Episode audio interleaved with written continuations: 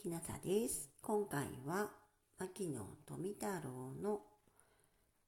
えー、ボタニカルイラストレーションについてです。博物画家関根運転について植物写生の達人にして前を虚しくしてその技同時に及ぶものあるを見ずその軽妙にして神に入るの筆、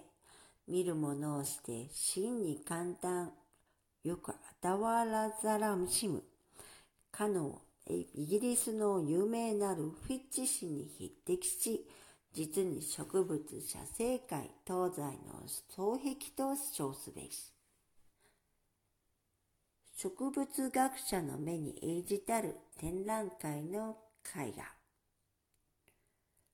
その点に至ると、西洋の絵は至れり尽けせりである。わずか五六十線を出ぬ石板釣りの植物の絵などでも、幹や枝はもちろんのこと、花のおしべ、めしべ、もしくは学というような些細な点に至るまで、植物学上豪も豪も非難するの余地がない。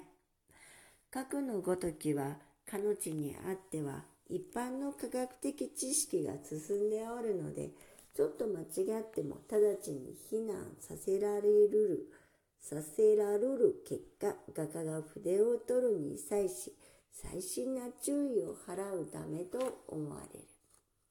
我が国においても今後教育の普及とともに一般の科学思想は全時発達し今日にあっては専門家を待つにあらずんば知るを得ざるようなことを創卒児童でさえも一見して直ちに了解するごとき時代が必ず来る。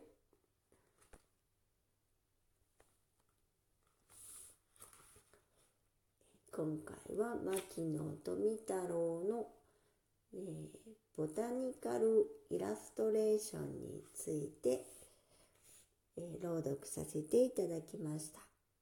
もしあなたが聞いていらっしゃるのが夜でしたら、よく眠れますようにおやすみなさい。